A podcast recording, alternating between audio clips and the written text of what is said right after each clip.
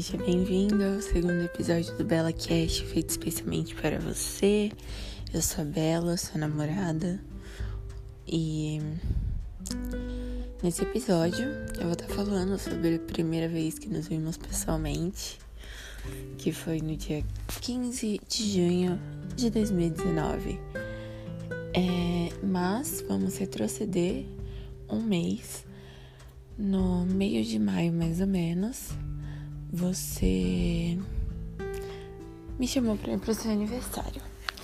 E eu fiquei ali super animada, porque íamos nos conhecer pessoalmente, ainda, ainda não saíamos juntos sozinhos.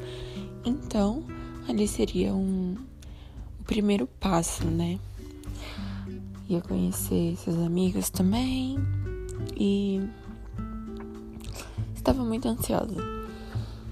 E no dia, né? Já estava me programando que roupa que eu ia, como eu ia agir e cada detalhe para que tudo saísse da melhor forma. Eu teria outros três compromissos na mesma data: um de manhã, um à tarde, um à noite e mais o seu aniversário.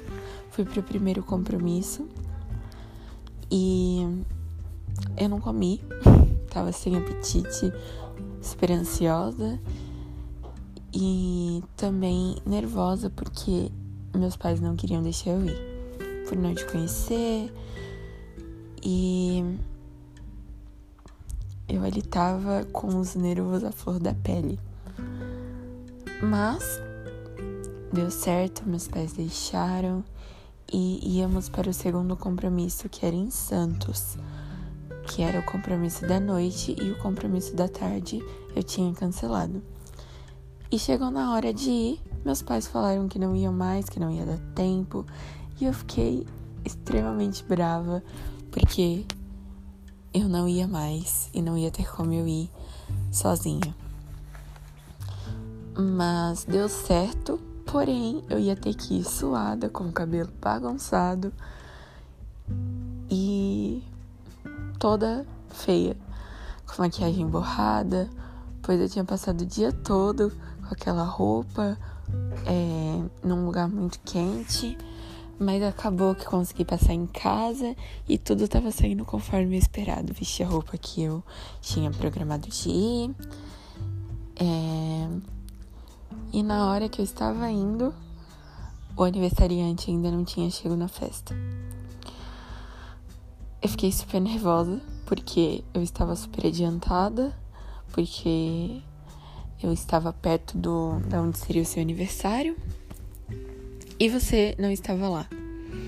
E eu comecei a orar para que todos os semáforos estivessem fechados e eu conseguisse chegar ao mesmo tempo que você. E foi o que aconteceu. A Nossa Senhora de Fátima inteira estava com os semáforos fechados e conforme ia abrindo, o outro ia fechando. Gastamos o maior tempão para chegar na sua casa e cheguei junto com você. Saiu um monte de gente de dentro do carro e ali eu já me senti um pouco olhada porque eu não conhecia ninguém, ninguém me conhecia, só conhecia o Matheus, na verdade. E Cheguei ali, te cumprimentei, cumprimentei todo mundo. Cheguei, sentei e fiquei igual uma estátua.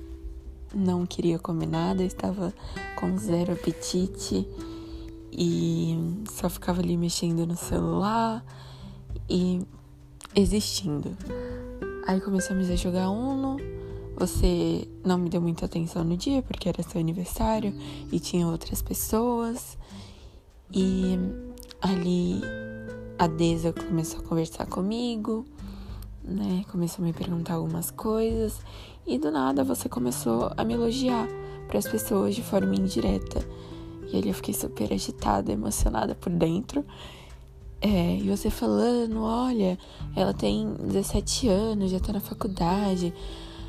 Nessa idade eu não fazia nada. Quando ela tiver 20 anos, ela já vai ter se formado. Com 25 ela já vai ter duas faculdades e começou a me elogiar de outras formas também. E ali começaram a puxar um pouco de assunto comigo. E eu já me senti um pouco olhado pelas minhas concorrências, mas estava ali de boa, na minha, existindo, não falando nada, só respondia o que me perguntavam.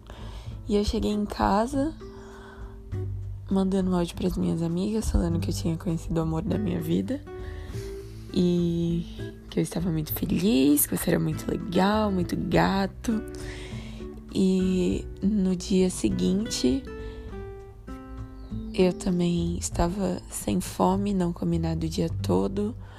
Conversamos pouco também, não sei o motivo, mas conversamos pouco.